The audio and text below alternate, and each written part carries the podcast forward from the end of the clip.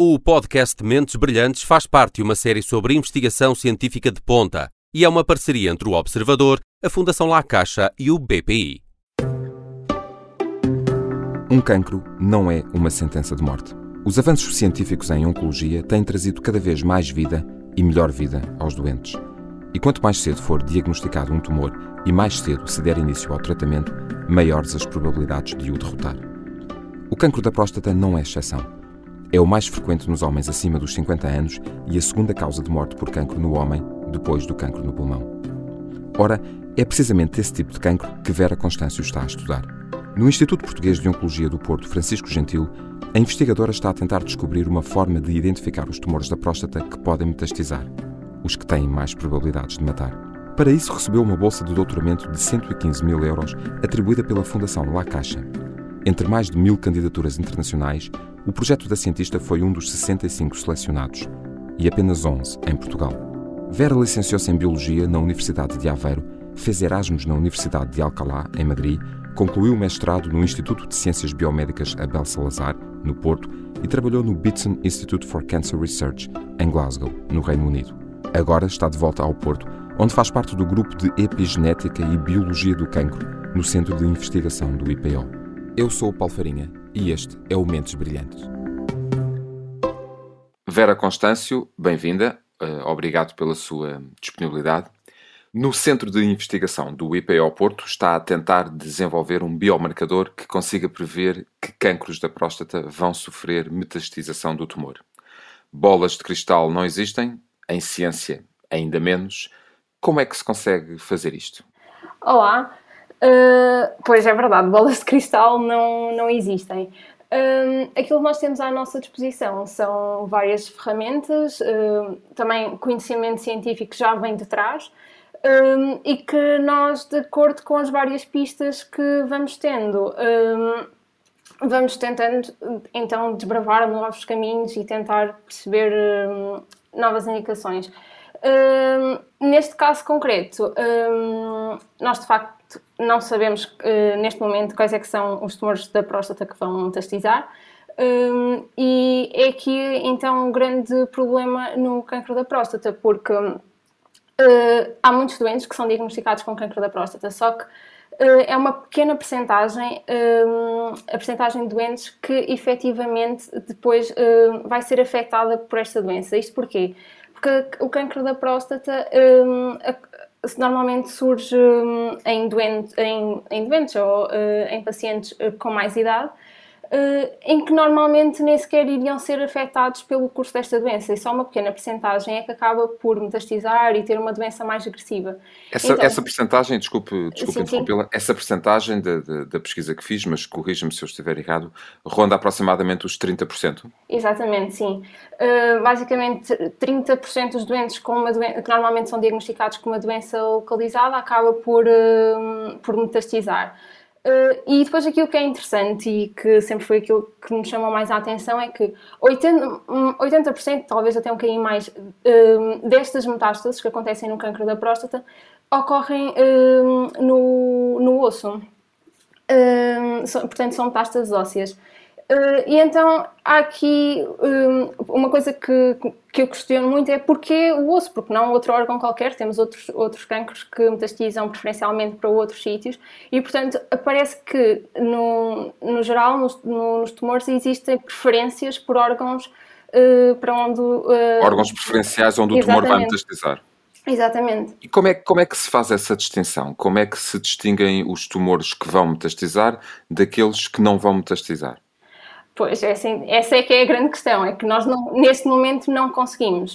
Uh, não tem, é assim, normalmente ao diagnóstico, de acordo com, com de acordo com o tumor, com, com, as características que o tumor apresenta, pode já ter algo, pode já dar algumas indicações que o tumor é mais agressivo ou que não é, pode ser algo, um, pode ser uh, tratado de uma forma um bocadinho mais interventiva, mas no entanto não existe assim nenhuma fórmula mágica que quando um paciente chega que se consiga dizer este vai metastizar, este não vai, mesmo que, que, que, cheguem com doenças que aparentemente são iguais, que não, não há uma forma neste momento de conseguirmos dizer, ok, este aqui tem que ser tratado de forma mais agressiva porque vai metastizar e este aqui aparentemente não vai. neste momento ainda não temos isso. E então, com este projeto, é um bocadinho isso que estamos a tentar uh, perceber. Uh, e para quem nos está a ouvir e para tentarmos perceber um pouco, um pouco melhor uh, um, o seu projeto, o que isto produz, ou o resultado que isto tem, é que um, ao detectarmos um tumor mais cedo, e uh, a ciência tem hoje em dia uh, ferramentas que o permitem, quanto mais cedo fizermos, melhor para, para dar início ao tratamento, mas ao detectarmos um tumor mais cedo, podemos também estar a dar início, e corrija-me se eu estiver errado, a um sobre-tratamento, certo? E é isso também aqui, uh, o tratar em excesso. E é também isso que se pretende evitar. Sim, sim, exatamente. Hum, sobretudo aqui no cancro da próstata, é assim, nós queremos detectar todos os tumores o mais rápido possível, porque, ou o mais cedo possível. Isto porque, uh, dessa forma, permite-nos começar uh, a ação interventiva uh, de forma mais, mais rápida e, assim, tentar evitar com que mais tarde se desenvolvam metástases. no entanto, o que acontece é que ao estarmos a tratar estes doentes todos, não conseguimos propriamente, uh, ou, ou sim, a detectar estes doentes todos, não conseguimos propriamente identificar aqueles que uh, iam ter uma doença que nós chamamos clinicamente relevante, ou seja, que iriam afetar a vida do doente uh, pela sua agressividade. Um, e então, porque é, é, isso que nós também queremos um bocadinho tentar fazer, é discriminar esta a doença indolente, aquela que não iria afetar o doente, ou seja, que o doente iria um, eventualmente falecer, mas de outras comorbilidades, de idade, um, daqueles que são afetados realmente com a doença, que ela vai metastizar, que vai, vai se tornar mais agressiva. Portanto, no fundo, distinguir uh, os tumores que implicam uma intervenção uh, imediata ou uma intervenção que, que enfim, que requer uh, no mais, no mais curto espaço de tempo possível que se desenvolva algum tipo de, de tratamento, daqueles tumores que um, para quem se, se poderia apenas uh, vigiar exatamente. e aguardar, certo? Exatamente, exatamente, porque há, há, doentes que, por exemplo, este, este exemplo que eu estava a dar, daqueles que a doença não, não iria afetar em nada o, o curso da sua vida, uh, poderiam simplesmente ficar com aquilo que nós chamamos uma vigilância ativa, ou seja, estar atentamente à evolução, uh, estarmos atentos à evolução da doença, mas não exatamente faz, uh, tratar esse doente de uma forma mais ativa.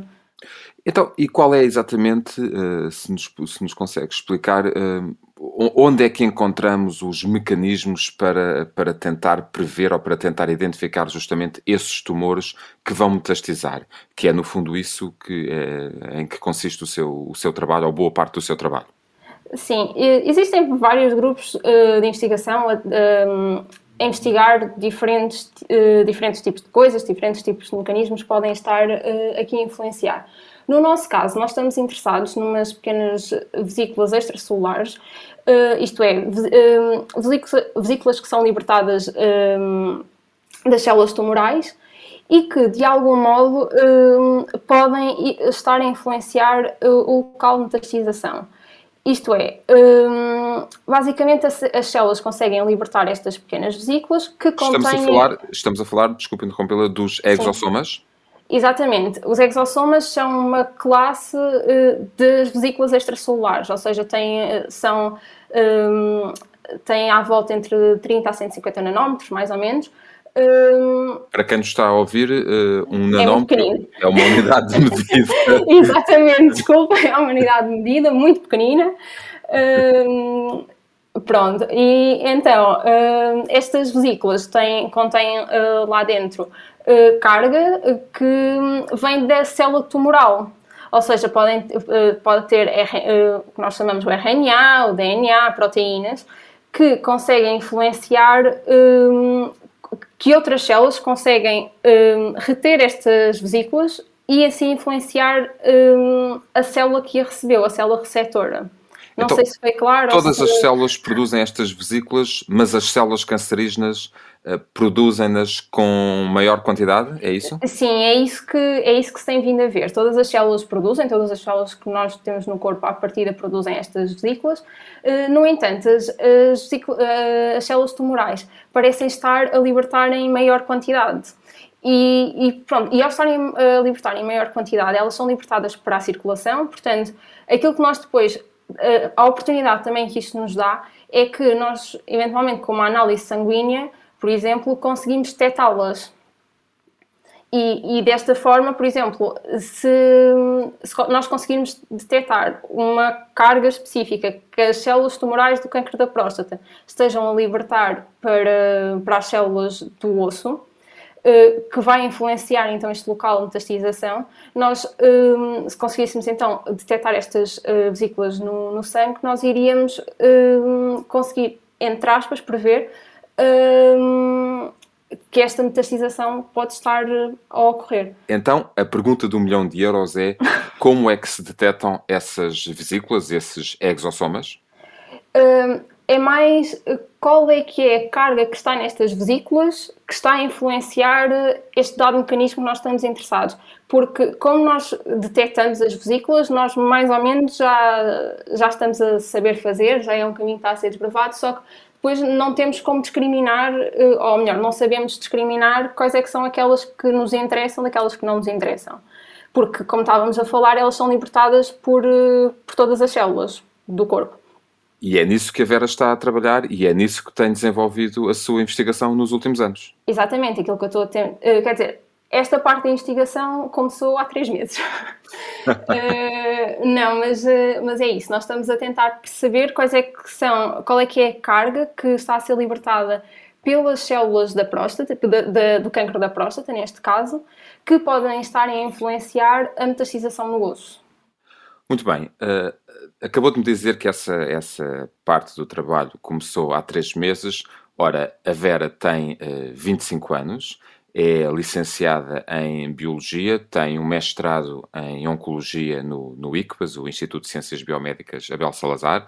Agora está a fazer o seu doutoramento no, no IPO. Uh, já passou também pelo, um, ehm, pelo Bitson Institute, em, em Glasgow um, que se dedica ao estudo, ao estudo do, do cancro.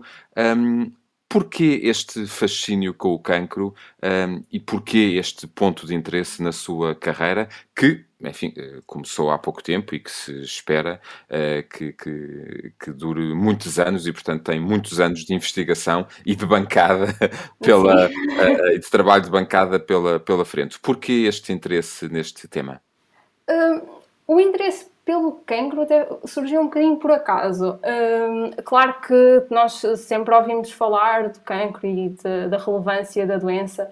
Um, no entanto, quando eu estava na minha licenciatura em Biologia, um, decidi fazer, porque eu sempre gostei mais da área da saúde. E então, na altura, decidi fazer eh, Erasmus e fui para, para a Espanha, para a Universidade de Alcalá. Uh, que eles tinham uma licenciatura que era em Biologia da Saúde, qualquer coisa assim do género. Eh, que me permitia fazer então algumas unidades curriculares lá e ao mesmo tempo ia-me permitir um, iniciar um bocadinho no mundo da investigação porque tínhamos, um, tínhamos que fazer um pequeno projeto num laboratório.